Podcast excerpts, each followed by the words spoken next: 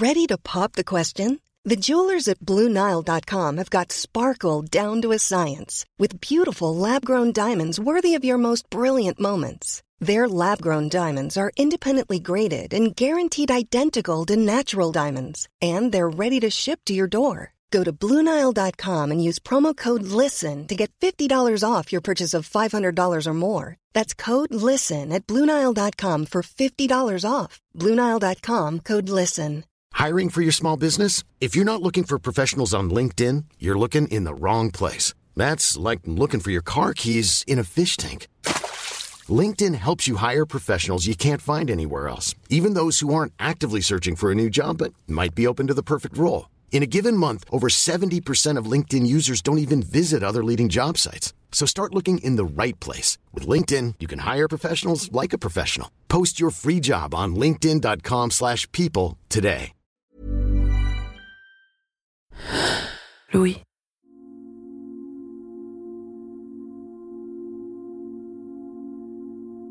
C'est encore un peu la rentrée et on a toujours un peu envie de prendre de bonnes résolutions pour cette nouvelle année de travail qui s'annonce. On a envie d'être mieux organisé, d'arriver plus à l'heure, de pouvoir partir plus tôt le soir pour profiter de ses enfants ou de sa famille, ou alors peut-être de s'affirmer davantage auprès de notre N plus 2. On s'est donc dit que cette période de rentrée était le bon moment pour parler du travail dans émotion. On va parler plus précisément des émotions au travail. On a voulu comprendre ce qui se joue quand on est énervé, déçu, frustré, angoissé à cause d'un collègue, d'un supérieur ou parce qu'on a vécu des choses compliquées chez nous et qu'il faut gérer tout ça au travail, en devant garder la face pour ne pas paraître instable. Si vous êtes une fidèle auditrice ou un fidèle auditeur de notre podcast, vous savez qu'il n'est pas bon d'enfouir ses émotions au fond de nous. Mais est-ce que le monde de l'entreprise les prend en compte, ces émotions?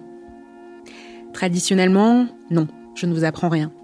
Mais les choses ont l'air de changer, doucement mais sûrement. Il y a quelques nouveaux managers qui essayent de trouver des moyens de prendre en compte les émotions de leurs employés dans leurs entreprises. Mais comment font-ils, ces managers d'un nouveau type, pour prendre en compte les émotions dans un espace qui valorise la productivité, l'absence de conflits et les personnalités en apparence constantes? Pourquoi des managers se sont lancés dans cette aventure et pour quels résultats? Pour répondre à tout ça, j'ai beaucoup discuté avec l'équipe du podcast Travail en cours, lui aussi produit par Louis Média. Cette émission explore les bouleversements du travail et sa place dans nos vies. On a contacté des managers, des chercheurs, et Marie Semelin, qui présente Travail en cours, en a fait un épisode passionnant.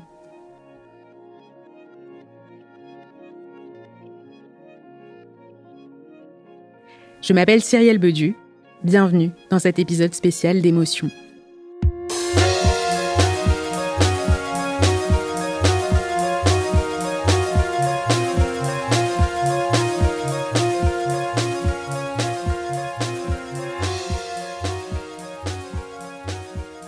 À l'origine, Julien Brunet est ingénieur, mais aujourd'hui il se définit comme accordeur, une sorte de manager qui a pour objectif euh, d'améliorer l'entreprise en gros. Depuis qu'il fait ça, à City Engineering, un groupe d'ingénierie internationale, il a remarqué que certaines procédures ne fonctionnaient pas du tout comme elles devraient. Les entretiens annuels par exemple. Il y a eu deux principales euh, expériences que j'ai notées. La première, c'était avec un, un ancien responsable R&D avec qui tout se passait bien. L'entretien annuel s'est très bien passé. La personne, en tout cas, faisait le retour comme quoi elle était contente d'être sur ce poste-là, qu'elle avait envie de continuer. Il y a eu une évolution salariale parce qu'effectivement les résultats étaient là. Donc tout s'était bien passé. Hein. Et euh, finalement, deux trois semaines après, cette personne-là a démissionné. Donc la question, c'est pourquoi ça n'a pas été capté à ce moment-là? Une autre expérience qui est complètement l'opposé. C'était une personne dans le service informatique. On n'était pas du tout content de ce qu'elle faisait. Et euh, bah, j'avais décidé de faire un entretien un peu musclé. Hein, clairement, hein, c'était euh, c'était c'était fait exprès. je pensais sincèrement, au vu de ce qui s'était passé avant, évidemment, hein, c'était pas juste sur cette journée-là, mais au vu de ce qui s'était passé avant, qu'on allait arriver vers une rupture, hein, vraiment. Donc voilà, entretien musclé, euh, donner des feedbacks assez durs, hein, euh, très négatif. Et alors finalement, la personne est sortie de l'entretien en disant qu'elle avait besoin de prendre une semaine de vacances, donc on lui a laissé une semaine de vacances, elle a réfléchi. Et ce qui est incroyable, c'est quand elle est revenue, elle est revenue extrêmement motivée, et finalement, elle a couvert toutes nos attentes, voire au-delà. Alors que je m'attendais vraiment au résultat contraire. Donc, il y a une chose qui m'échappait. il y a une dimension qui manquait là-dedans. Et donc je me suis dit, bah, tiens, voilà, c'est pour ça que ça peut être un bon exercice de travailler sur les, euh, les entretiens euh, d'évaluation, euh, essayer de voir qu'est-ce qu'on a loupé, et essayer de voir plutôt la partie, la partie inconsciente, la partie émotion. Voilà. Si Julien Brunet n'a pas su percevoir cette partie-là, c'est parce que la procédure de l'entretien annuel n'est simplement pas faite pour prendre les émotions en considération. Pour Emma Villarem, docteur en neurosciences, il faut les prendre en compte au travail parce que de toute manière, c'est impossible de laisser ses émotions à la porte. Quand on arrive pour bosser le lundi matin, elles ne disparaissent pas par magie. Il y a eu donc ce tabou-là, euh, enfin il y a eu et il y a hein, ce tabou des émotions en entreprise, des émotions qui restent à la porte de l'entreprise. Mais on sait très bien que c'est une ineptie parce que justement les émotions, c'est, on estime, une réaction quasi automatique en réponse à un événement euh, qui survient soit dans notre environnement externe, c'est-à-dire euh, quelqu'un qui vous dit quelque chose, un bruit que vous entendez, soit dans notre environnement interne, par exemple une pensée qui vous génère une émotion. Et cette réaction-là, elle est quasi automatique, elle est difficile à maîtriser, mais parce que les émotions, c'est un signal de survie. Et c'est très important de ne pas pouvoir maîtriser un signal de survie, parce que le signal de survie, il fait que je réagis à temps. Et donc, laisser le signal de survie à la porte de l'entreprise, on voit bien que ça ne fait pas sens. Pourtant, historiquement, elles sont perçues comme contraires à la raison, alors que dans le cerveau, ça fonctionne ensemble. Depuis la nuit des temps, je vais dire, il y a eu cette euh, idée qu'il y avait une distinction entre la raison et les émotions. Et découlant de cette, euh, de cette idée qui est une, une conception erronée, hein, mais découlant de cette idée-là, il y a eu la tendance à penser que les émotions, elles sont contraires, elles sont un frein à un travail efficace. Donc on va avoir tendance à penser que un travail efficace c'est la raison et que les émotions ça va venir court-circuiter alors que lorsqu'on s'intéresse à la façon dont le cerveau fonctionne, c'est une aberration de penser que ces deux systèmes sont euh, d'une part indépendants et d'autre part de penser que les émotions ont forcément un impact négatif sur la façon dont on réfléchit, dont on peut interagir avec les autres, ce qui est quand même le cœur de ce que l'on fait au travail. Dans le cerveau, tout est toujours en interaction quasiment, c'est-à-dire que le cerveau fonctionne en réseau, donc on sait que les régions qui sont plutôt en charge des émotions, qui sont des régions qu'on appelle sous-corticales ou d'un système qui s'appelle le système limbique, qui est vraiment au cœur du cerveau, il va communiquer avec des régions qui sont plutôt en charge, par exemple, du raisonnement, qui sont des régions qui sont plutôt corticales, et on appelle ça les régions frontales. Et en fait, ces deux régions-là, enfin, ces deux réseaux-là, ils sont en communication et ils s'informent l'un l'autre. Donc lorsque l'on ressent une émotion forte, c'est très pertinent d'être capable de l'intégrer à son raisonnement plutôt que euh, ce soit deux systèmes qui ne communiquent pas. Donc euh, en vérité, il y a beaucoup de décisions qui sont euh, motivées par nos émotions et c'est très bien comme ça parce que les émotions, c'est un signal de survie qui nous aide à agir et réagir de façon adaptée. Donc c'est totalement pertinent de les écouter et qu'elles viennent informer notre prise de décision.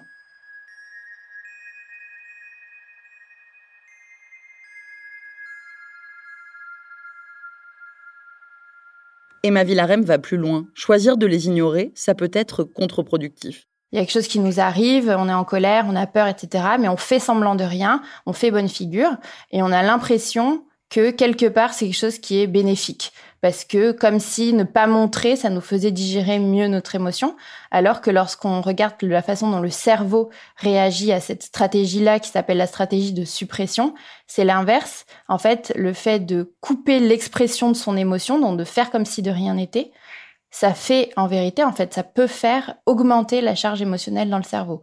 Donc c'est quelque chose qui est complètement contre-productif.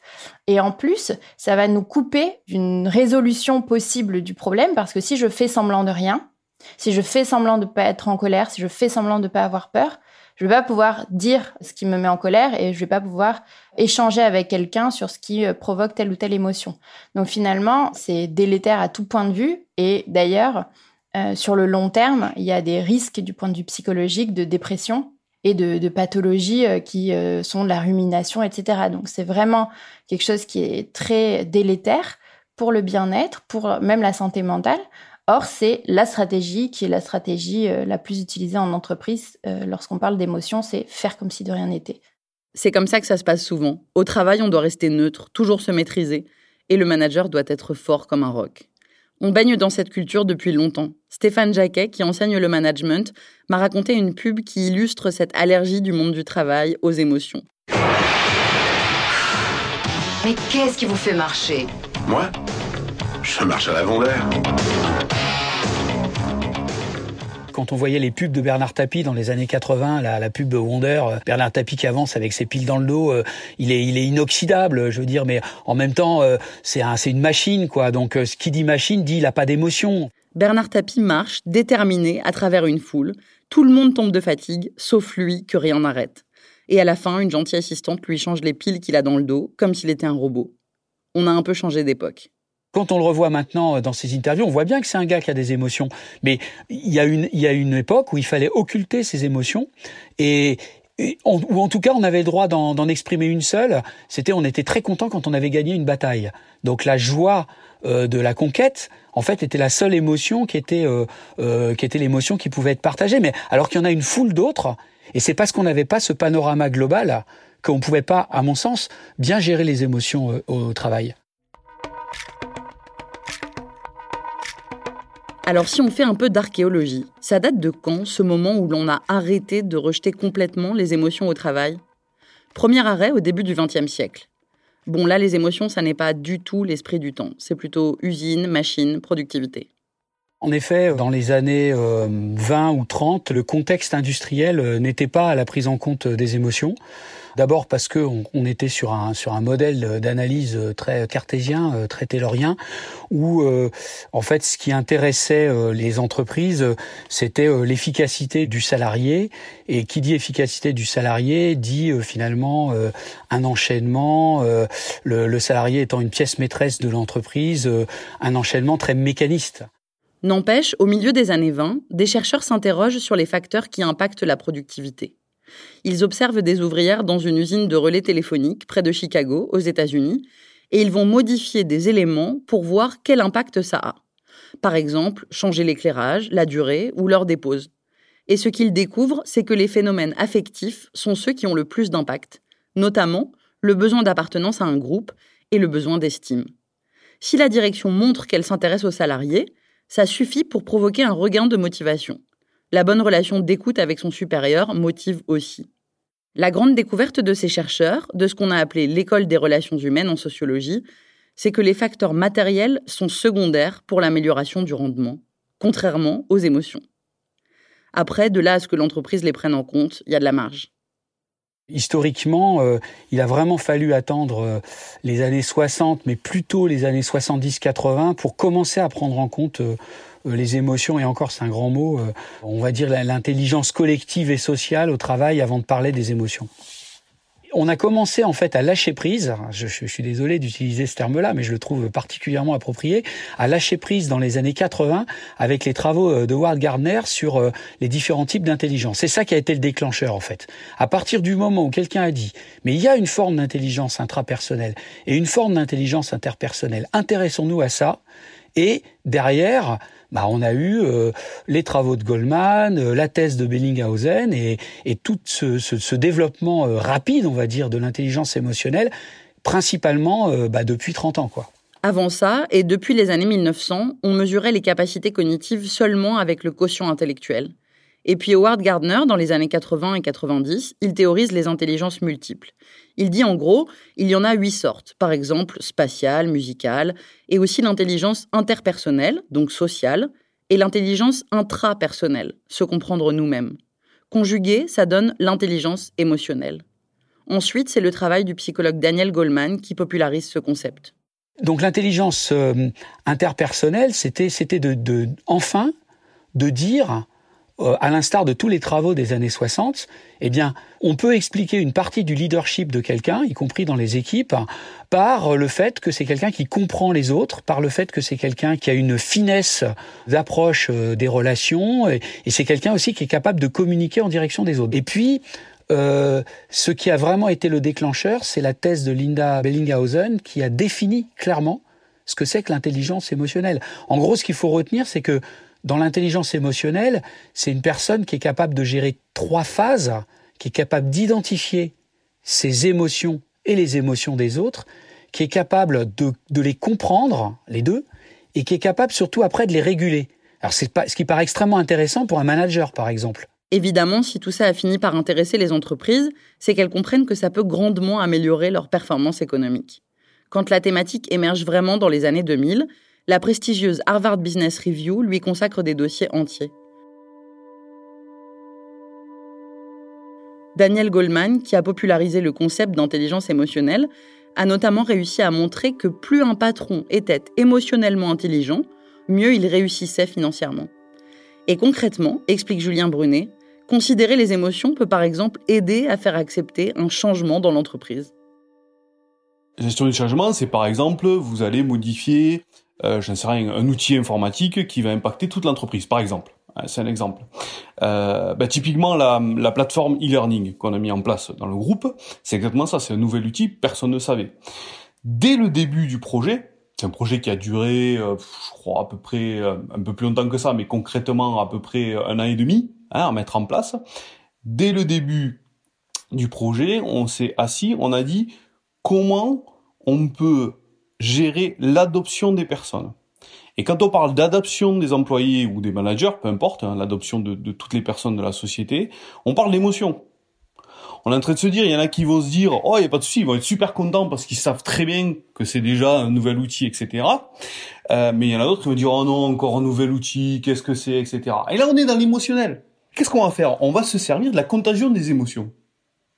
On va prendre les, personnes justement qui, on, on, appelle ça les hum, prescripteurs, c'est-à-dire des, early adopters, hein, qui vont aimer le concept, ils savent que c'est quelque chose qui va améliorer les choses, qui va être très intéressant, etc. Et on va se servir de leur émotion de joie pour la mener aux autres. On va se servir de cette contagion. Hein. Et donc on va avoir des gens un peu partout comme ça dans le groupe, qu'on va inclure très tôt dans le processus, et petit à petit, eux, ils vont parler. Hein, ils vont discuter, ils vont dire ah oui, c'est vachement bien. Et en fait, c'est cette émotion-là qui va se diffuser. Et pas une émotion euh, type colère ou ce genre de choses, parce que ça, ça peut arriver aussi. Vous avez quelqu'un qui va arriver et qui va dire mais non, mais c'est n'importe quoi ce nouvel outil. Hein, et le problème, c'est que si c'est quelqu'un qui a de l'influence, pareil, ça va être une émotion contagieuse, mais pas la bonne, pas celle qu'on veut. Donc dans la gestion du changement, les émotions sont très très importantes. Ça permet dès le début d'identifier comment on va faire pour faire en sorte que ça soit adopté le plus rapidement possible et par tout le monde. Maintenant, en France, les entreprises commencent à prendre en compte les émotions. Julien Brunet, le manager accordeur, ça en est l'exemple. Pour Stéphane Jacquet, c'est un phénomène qui date des années 2000. L'intelligence émotionnelle, notamment pour les hauts postes, devient une compétence professionnelle. Les autres vecteurs du changement, ça a été euh, les, les, travaux du Forum économique mondial sur, euh, sur les compétences euh, actuelles. Et aujourd'hui, il y a une compétence qui gravit des échelons euh, à chaque fois qu'on refait une, une enquête, bah, c'est l'intelligence émotionnelle. Donc qui arrive dans le top 5 des, des, des, des compétences à maîtriser pour n'importe quel professionnel. Et ça, c'est quelque chose, c'est des travaux quand même qui sont largement diffusés. C'est-à-dire que on n'est plus dans des hard skills, on est dans des soft skills. Et les compétences émotionnelles, a priori, c'est plutôt des soft skills, c'est-à-dire des, compétences euh, transversales et des compétences qui sont intégrées à l'individu. Donc euh, ça a été ça aussi, une prise de conscience. Donc les hard skills, ce sont les compétences facilement mesurables. Par exemple, je parle japonais ou je sais me servir de Photoshop. Les soft skills, ce sont des aptitudes personnelles, comme la créativité ou l'esprit d'équipe. Et si on jette un œil de l'autre côté de l'Atlantique, les anglo-saxons ont une longueur d'avance sur la prise en compte de cet aspect, plus difficile à évaluer. C'est intégré dans les cursus et c'est intégré aussi bien dans les tests de positionnement. Euh, les, Canadiens ont quelque chose de très bien euh, dans l'orientation scolaire. Ils font ce qu'on appelle l'approche orientante euh, dès le plus jeune âge donc ils utilisent ça, c'est-à-dire que les, les, psychologues ou les intervenants qui interviennent à l'école tiennent compte aussi des émotions, demandent aux enfants qu'est-ce que tu as envie de faire, qu'est-ce qui te plaît, qu'est-ce qui te ferait plaisir et pourquoi. En fait, viennent explorer un petit peu ça et sont moins dans une logique, je dirais, qui a longtemps été utilitariste nous de, de l'orientation Euh, quel métier veux-tu faire? Là, là, c'est pas euh, de quoi as-tu envie de faire, c'est quel métier veux-tu faire? Et donc du coup, c'est aussi en train de changer nous. Euh, heureusement d'ailleurs, hein, dans le chez les professionnels de l'orientation. Hein. Mais c'est aussi parce qu'il y a un renouvellement aussi des gens qui travaillent hein, et qu'ils en sont beaucoup plus conscients. Culturellement, pour nous, dit Stéphane Jacquet, C'est plus difficile de prendre en compte l'intelligence émotionnelle comme une véritable compétence professionnelle, car justement on ne l'apprend pas à l'école, là où l'on est censé tout apprendre. Ça nous paraît inné, et donc pas forcément juste de le prendre en compte dans un recrutement. En France, c'est complexe. Moi, j'interviens dans des cursus d'entrepreneuriat, on n'en parle pas trop. Pourtant, euh, quand on parle de leadership, euh, derrière, il y a ce côté un petit peu magique, mais, qui déplaît en fait aux enseignants parce que on ne peut pas l'expliquer. Et donc, ce qu'on ne peut pas expliquer déplaît. La problématique actuelle en France, c'est que on, tout le monde est d'accord pour dire que les soft skills sont importantes, mais quelque part, ça vient un petit peu gratter un peu notre notre approche culturelle, parce que bah, les euh, soft skills, euh, ça, d'abord, euh, ça veut dire que certains individus en sont plus dotés que d'autres. Ça gêne un petit peu notre approche méritocratique, mais aussi un peu égalitaire, voire égalitariste. Et derrière, la question se pose de bah, comment les enseigner? On ne peut les enseigner que par le terrain et par une approche situation-problème ou par une approche pratique qui n'est pas l'approche, par exemple, à proprement parler des grandes écoles. Enfin, pas encore complètement, quoi. Même si elles s'y mettent. Aujourd'hui, on a suffisamment d'outils pour l'expliquer et il y a la recherche scientifique, hein, il, y a, il y a des chercheurs hein, qui parlent de ça, pour pas euh, ranger ça euh, entre euh, des trucs utilisés par les sectes, quelques méthodologies fumeuses californiennes. Non, non, il y a un vrai corpus scientifique hein, et donc ça, ça, doit être utilisé. Et quand je vois qu'il y a encore quelques profs de management qui continuent à me faire de la théorie des organisations en 2020, moi ça va pas. Je veux dire, il faut parler de l'intelligence émotionnelle. C'est d'utilité publique, si j'ose dire. Aujourd'hui, les outils pour prendre en compte les émotions en entreprise, ils se multiplient.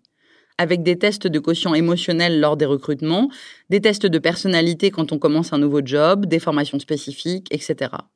Julien Brunet, lui, a découvert l'importance de cet aspect en passant un MBA en parallèle de sa carrière. Il y découvre les neurosciences, la place que jouent les émotions au travail, et il décide de s'intéresser particulièrement aux entretiens annuels, pour voir si c'est possible de les améliorer en tenant compte du ressenti des salariés. Donc, un entretien d'évaluation à la base, c'est on va parler d'abord du passé, en donnant des feedbacks, et ensuite on va parler de l'avenir, en donnant des objectifs, en essayant de regarder ce qu'on peut développer, les formations qu'on peut faire, etc. Voilà. Globalement, c'est aussi simple que ça. Alors ça veut dire quoi? Ça veut dire un manager, lorsqu'il va faire un entretien annuel avec quelqu'un, il a des objectifs. Il veut faire évoluer la personne, il veut peut-être lui faire changer d'activité, etc. Donc il faut d'abord définir les objectifs. Ensuite, par rapport à ces objectifs et par rapport au message qu'il doit faire passer, il doit s'écouter d'abord. Qu'est-ce que lui ressent? Quel type d'émotion il ressent? Et évidemment derrière, quels sont ses besoins? Peut-être qu'il peut sentir de la peur, parce qu'il sent que s'il va dire telle chose à l'évaluer, peut-être ça va pas forcément bien se passer. Donc, ça va lui permettre de définir ce dont il a besoin et d'essayer justement de pas faire dériver ce dialogue et cette discussion. et ensuite, se placer à la place de l'évaluer aussi et d'essayer de comprendre lui ce dont il a besoin. Voilà. L'objectif de cette première partie, c'est d'anticiper ce qui va se passer et vraiment de rester sur un niveau, euh, ce qu'on appelle le niveau cognitif, de discussion cognitive. Ok, hein, c'est-à-dire de néocortex à néocortex. Ça commence dès la première seconde.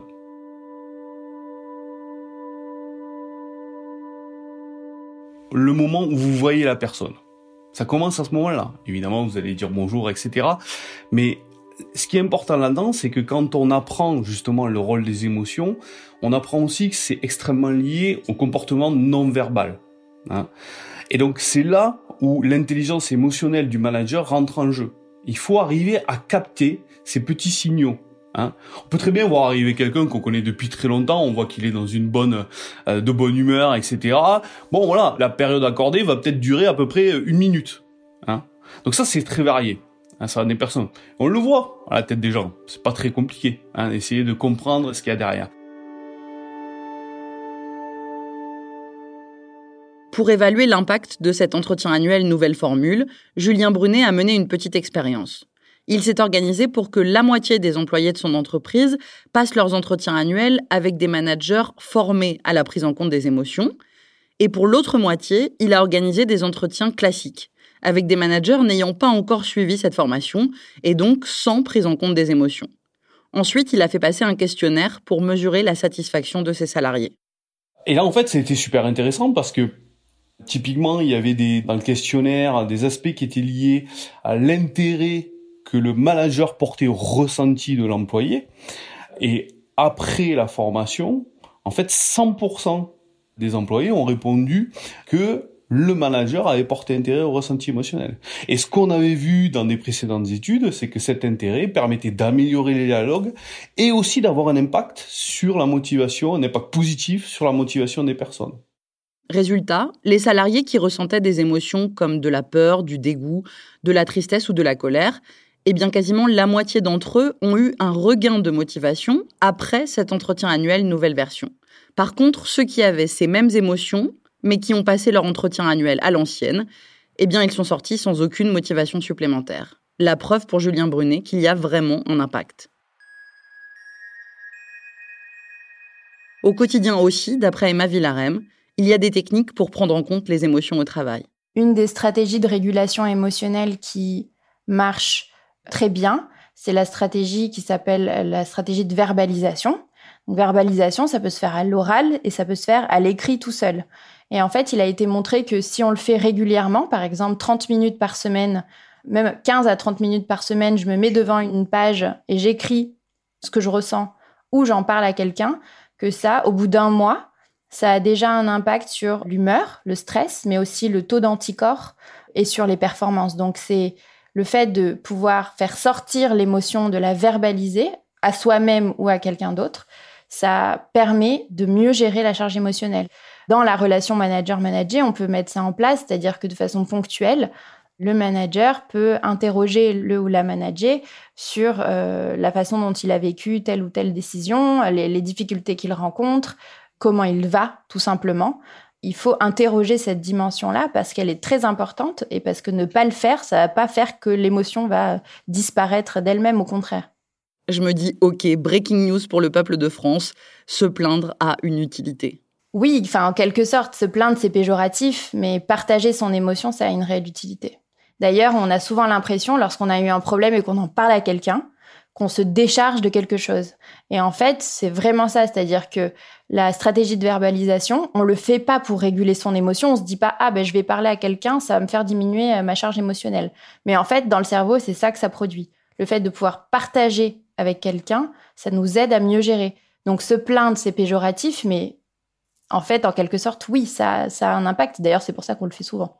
Pendant qu'on préparait cet épisode, Louise Emerlet, la chargée de production de travail en cours, a évoqué un autre dispositif qui existait dans son ancienne boîte, une grande entreprise média, pour que les salariés puissent exprimer leurs émotions. Même si en apparence ça faisait un peu gadget, ça permettait de verbaliser son ressenti une fois par semaine. Alors donc c'était une réunion qui était organisée le vendredi en fin de semaine. Je crois que ça s'appelait simplement la réunion du vendredi. Et en fait, on passait tous euh, une demi-heure ou une heure, ça pouvait durer, où euh, en fait on faisait un débrief de notre semaine et euh, on expliquait quels avaient été les points positifs et les points négatifs pour nous pendant la semaine. Du coup, donc comment ça se manifestait, c'est que en fait on devait écrire sur des post-it nos points positifs, nos points négatifs, nos coups de cœur de la semaine, les questions qu'on s'était posées pendant la semaine aussi, les idées qu'on avait eues pour la meilleure organisation de l'équipe, etc. Et ensuite, on allait coller nos petits post-it sur un mur et euh, on pouvait les développer à l'oral devant toute l'équipe en disant euh, voilà ce qui nous avait plu, ce qui nous avait moins plu. Et après, on était invité à noter notre semaine sur 5. Donc euh, de 1 à 5, dire ah bah cette semaine c'était un 3 ou cette semaine c'était un 1 ou cette semaine c'était 5, c'était génial. Sur le papier, c'est super. N'empêche, parler devant tout le monde, ça ne doit pas être évident. Moi, je sais qu'en plus, j'étais dans une posture où je voulais vachement faire mes preuves dans cette entreprise. Donc, euh, je pense que j'ai à peu près tout le temps donné la même note qui était de 4, quelles que soient euh, les circonstances de ma semaine ou si euh, j'avais effectivement eu une bonne semaine ou pas. Donc, non, à chaque fois, c'était assez lisse comme notation et comme retour que moi je faisais en tout cas, parce que vraiment, je voulais que mettre en avant le positif, etc. Mais par contre, j'ai vu certains autres de mes collègues qui étaient plus expérimentés, qui avaient qui étaient plus à l'aise dans, dans cette entreprise, dans cette équipe, qui eux clairement utilisaient ce moment pour euh, parler euh, de leur frustration euh, qu'ils avaient pu avoir pendant la semaine, etc., devant nos chefs. Et du coup, c'était l'occasion, je trouvais, de régulièrement, toutes les semaines, permettre d'évacuer un petit peu ces frustrations-là en les exprimant devant tout le monde. Et une fois qu'elles étaient exprimées, ben, enfin, je dirais, elles s'accumulaient pas, en tout cas pour, euh, pour la personne, quoi. J'ai vu comment ça se passait dans cette entreprise un an sans la mise en place de ce dispositif et ensuite un an et demi après la mise en place de ce dispositif. Et globalement, ce que ça a changé, c'est que ça a vachement euh, amélioré la motivation des membres de l'équipe et globalement la communication entre l'équipe et les managers. Donc j'ai trouvé qu'il y avait, ça a grandement bénéficié à l'ambiance, à l'atmosphère euh, au sein de l'équipe et aussi euh, à la motivation des, membres de l'équipe qui, je pense, du coup, se sentaient plus entendus, leur avis plus pris en compte c'était pas juste des rouages dans une machine, quoi. On, comprenait que c'était des êtres humains qui, qui, avaient des choses à exprimer. Et du coup, ils étaient davantage force de proposition euh, dans leur travail, etc. Donc plutôt un bilan positif. Mais en fait, dans ce cas précis, au bout d'un an et demi, des employés commencent à dénoncer un comportement de harcèlement de la part d'un membre du management. L'ambiance de travail devient lourde et cette question occupe toutes les conversations. Mais les conversations officieuses, les conversations qu'on a en chuchotant ou entre deux couloirs. C'est un problème grave et tabou, impossible à mentionner dans la réunion du vendredi. Cette euh, réunion qui, euh, en réalité, on s'en, moquait un petit peu au sein de l'équipe aussi parce que c'était une réunion avec euh, beaucoup de post-it colorés, etc. donc, tout le dispositif faisait un petit peu gadget aussi. Et à un moment donné, il y avait tellement d'émotions fortes dans cette équipe de colère, de tristesse, que ça devenait complètement décalé en fait de se mettre, euh, de coller des post-it sur un mur pour dire euh, les points positifs, les points négatifs. C'était plus approprié, c'était plus en phase avec les émotions qui étaient beaucoup trop fortes et qui étaient assez explosives à, ce moment-là. Et du coup, ce qui s'est passé, c'est que on a arrêté ces réunions du débrief. Mais c'était vraiment, ça s'est fait très naturellement. Personne n'avait envie d'y aller. Enfin, personne n'avait envie de jouer à ce jeu où finalement c'est quand même assez. Euh, c'est un peu théâtralisé, quoi. Je veux dire, de se mettre devant tout le monde, de mettre ses bons points, ses mauvais points, etc. En fait, ce qu'a décidé l'entreprise à ce moment-là, c'est de faire venir des psychologues du travail pour nous proposer des sessions individuelles pour euh, les salariés qui, le souhaitaient et ensuite des sessions collectives il y avait des émotions qui étaient trop fortes qu'on pouvait pas exprimer dans notre quotidien de travail parce qu'en en fait, il fallait continuer à travailler. Je veux dire, il y avait peut-être des choses qui se passaient, on avait peut-être des émotions très fortes, mais à côté de ça, il fallait continuer à, travailler. La production ne pouvait pas s'arrêter. Donc, euh, donc à ce moment-là, ils ont décidé de remettre le sujet de nos émotions aux mains de professionnels quoi, qui pouvaient euh, nous accompagner à ce moment-là.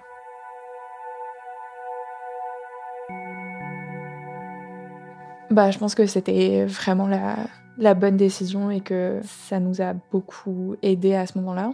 Je pense à mon avis que les managers à ce moment-là n'étaient pas forcément équipés ou n'avaient pas tous les bons outils pour euh, gérer la situation. Et du coup, je suis vraiment contente qu'ils aient fait appel à des gens qui étaient aussi extérieurs et du coup avaient moins d'affect en jeu dans, dans la situation. Pour le coup, pour moi, ça parasitait pas du tout le travail. Au contraire, c'était une heure au milieu de ma journée de travail où euh, je pouvais évacuer toutes les émotions qui étaient très fortes que je ressentais à ce moment-là. Et puis après, je pouvais revenir et recommencer à travailler.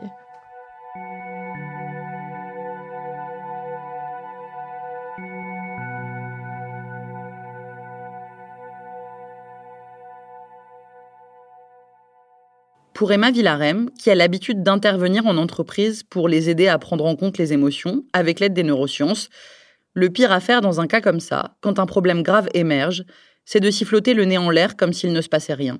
Le pire, c'est de faire comme si de rien n'était, c'est de faire comme, c'est que les managers, par exemple, se soient fait passer le mot de dire que tout va bien, de dire qu'il n'y a pas de problème. Évidemment, dans une entreprise, les choses se disent, les choses sont entendues, les choses sont partagées entre membres des équipes.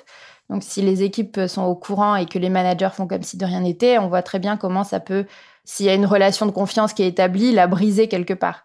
Donc euh, il faut trouver le moyen de permettre aux salariés de verbaliser leurs émotions, de pouvoir faire sortir cette charge émotionnelle-là. Si on peut le faire au sein de l'équipe, c'est bien. Si on peut le faire avec son manager ou sa manager, c'est bien. Si ça passe par un dialogue avec des personnes tierces, c'est bien aussi, c'est beaucoup mieux que rien en tout cas. On se dit, bon, bah, si on se met à partager les émotions dans la vie de l'entreprise, on va forcément tomber dans un, dans un schéma où tout le monde crie ses émotions toute la journée. On ne s'entend plus parler parce que euh, un tel euh, doit raconter sa journée et un tel doit raconter ce qu'il. Mais en fait, c'est un, c'est un système qui entretient le fait de ne pas laisser de place aux émotions. Et je pense que on est des êtres euh, intelligents et que l'on saura faire la part de choses. Le tout, c'est d'avoir un climat qui met suffisamment les équipes et les managers, etc., en confiance pour qu'il y ait des sas de discussion qui s'ouvrent et qui puissent être des petites fenêtres où on peut partager son émotion. Ça ne veut pas dire que l'attitude de se lever et de hurler en pleine réunion sera l'attitude à, à encourager. C'est une attention portée aux émotions. Ça ne veut pas dire qu'elles prendront toute la place, mais qu'on les interrogera du moins. L'un des obstacles pour que ça fonctionne, c'est que souvent, si on parle des managers, ils ont tendance à être plus isolés du reste du groupe. Les chefs d'équipe euh, ont tendance à se couper des équipes parce que leurs ressources, bien souvent, sont allouées à d'autres euh, enjeux, des enjeux, comme je le disais, plus stratégiques, plus long terme, etc., qui attirent toute leur attention au détriment des enjeux sociaux. Et en plus, euh, bien souvent, euh, lorsque euh, il y a certains points qui demeurent dans l'agenda de rencontre avec les équipes, bien souvent se résume à la lecture d'un ordre du jour ou de voilà, il y a ce problème-là, mon point de vue c'est ça, qui est en désaccord avec moi Personne, très bien. C'est quelque chose que j'entends beaucoup, c'est-à-dire que des managers qui me disent ben moi je supprime mes points avec mes équipes parce que lorsque je leur lis l'ordre du jour et que je leur demande leur avis, personne ne le donne, tout le monde est d'accord à chaque fois, donc finalement, pourquoi ne pas envoyer un mail, simplement? Bien souvent, euh, j'entends ce discours-là de euh, moi, je, passe trop de temps en réunion, donc euh, en général, ce que je fais maintenant, c'est que j'annule tous mes points individuels, mais je reste joignable. Et ça, en fait, c'est très compliqué parce que si j'ai un problème, en tant que manager, par exemple, c'est déjà très difficile d'aller dire à mon manager j'ai un problème. Si en plus je dois moi-même proactivement aller le chercher pour lui raconter mon problème, on voit très bien comment les problèmes ils restent sous le tapis. Donc euh, le manager doit oui rester joignable, mais doit avoir des temps dédiés avec ses équipes pour maintenir ce dialogue et pour qu'il y ait vraiment une relation de confiance qui puisse euh, s'établir et pour qu'ils perdent pas en capacité à comprendre l'autre parce que on voit bien comment c'est un cercle vicieux. J'ai pas de temps, donc je, supprime tous mes points avec mes équipes. Donc je suis moins confrontée à leurs états d'âme, je suis moins confrontée à leurs opinions. Donc je perds en capacité petit à petit à les décrypter. Donc j'ai l'impression que j'ai pas besoin de donner du temps à mes équipes parce que de toute façon elles vont bien, elles ont pas de problème.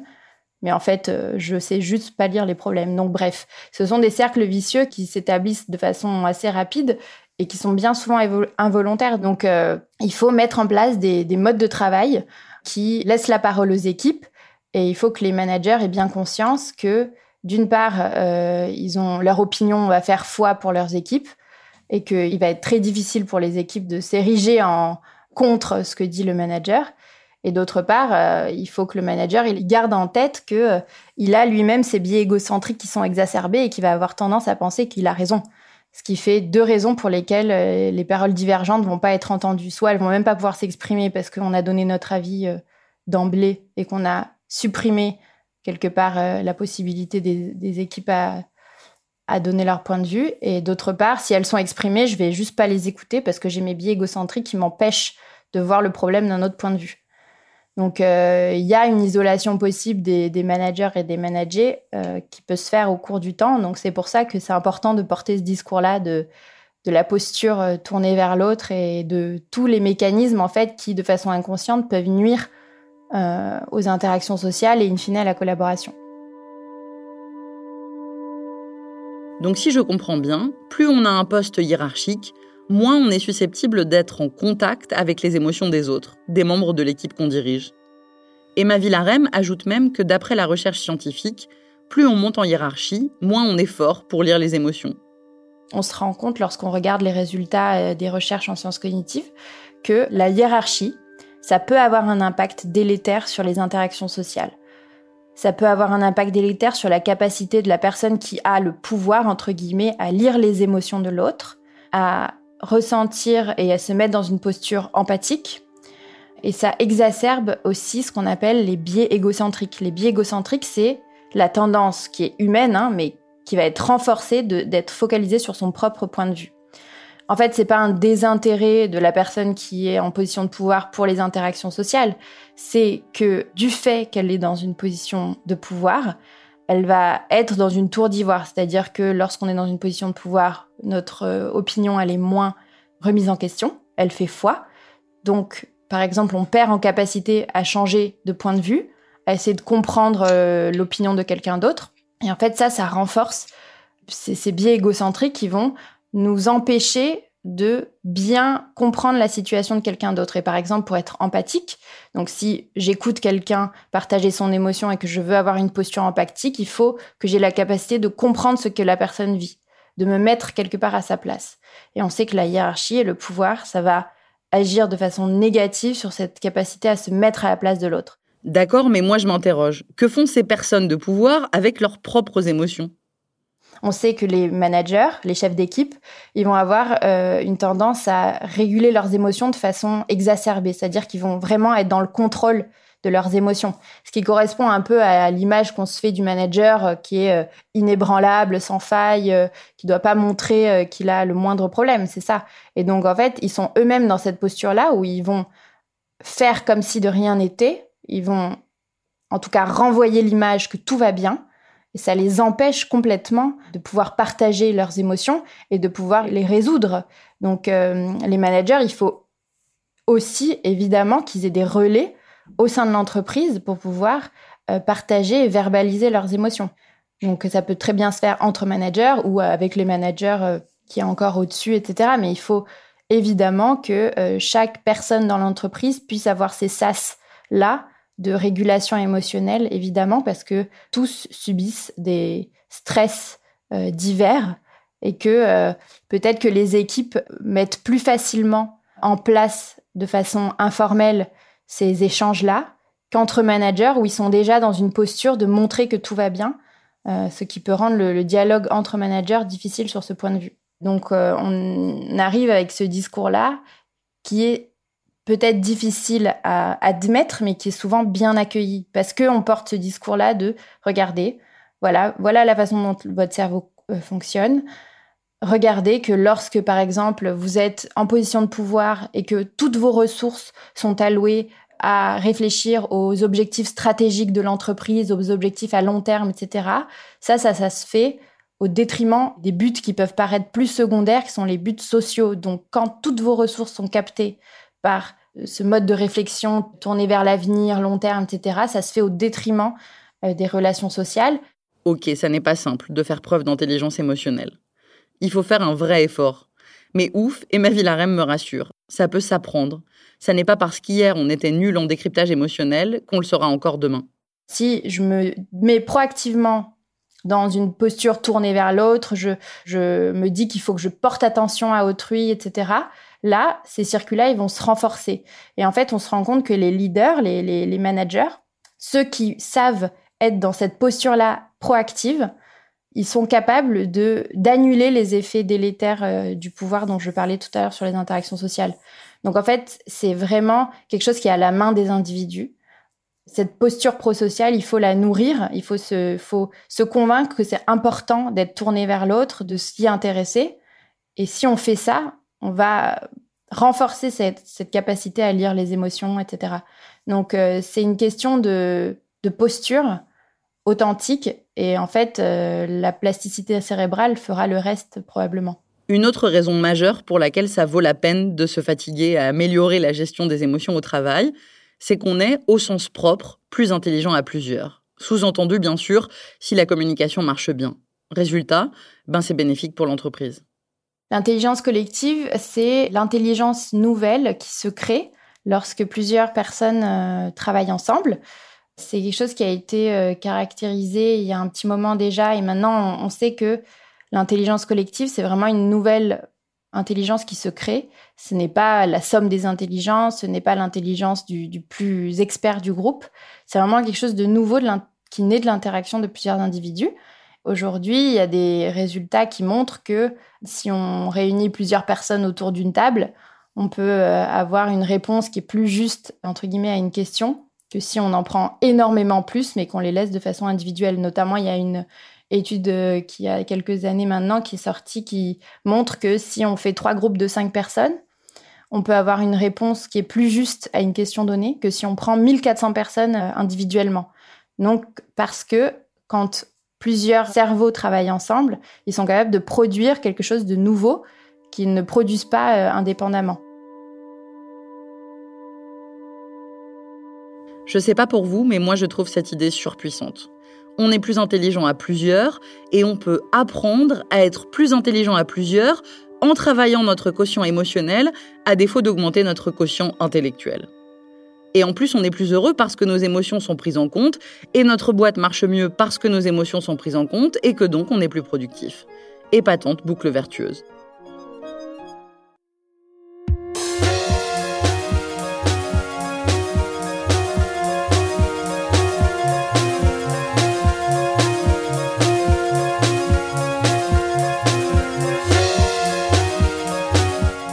D'écouter Émotion, un podcast de Louis Média.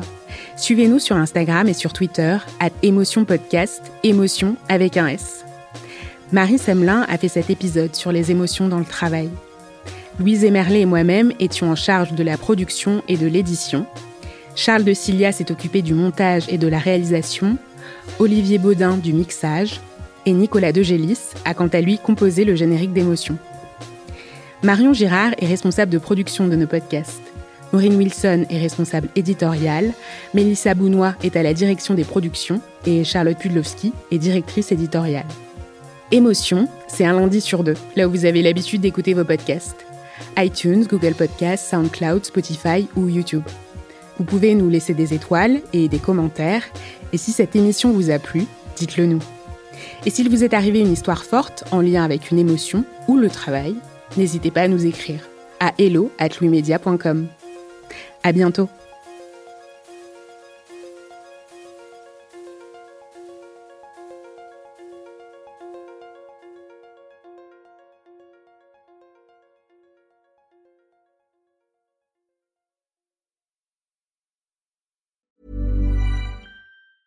When you're ready to pop the question, the last thing you want to do is second guess the ring.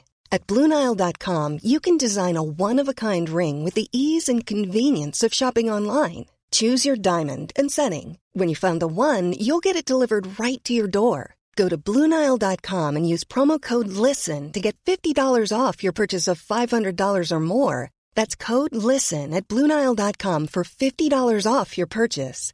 Bluenile.com code LISTEN.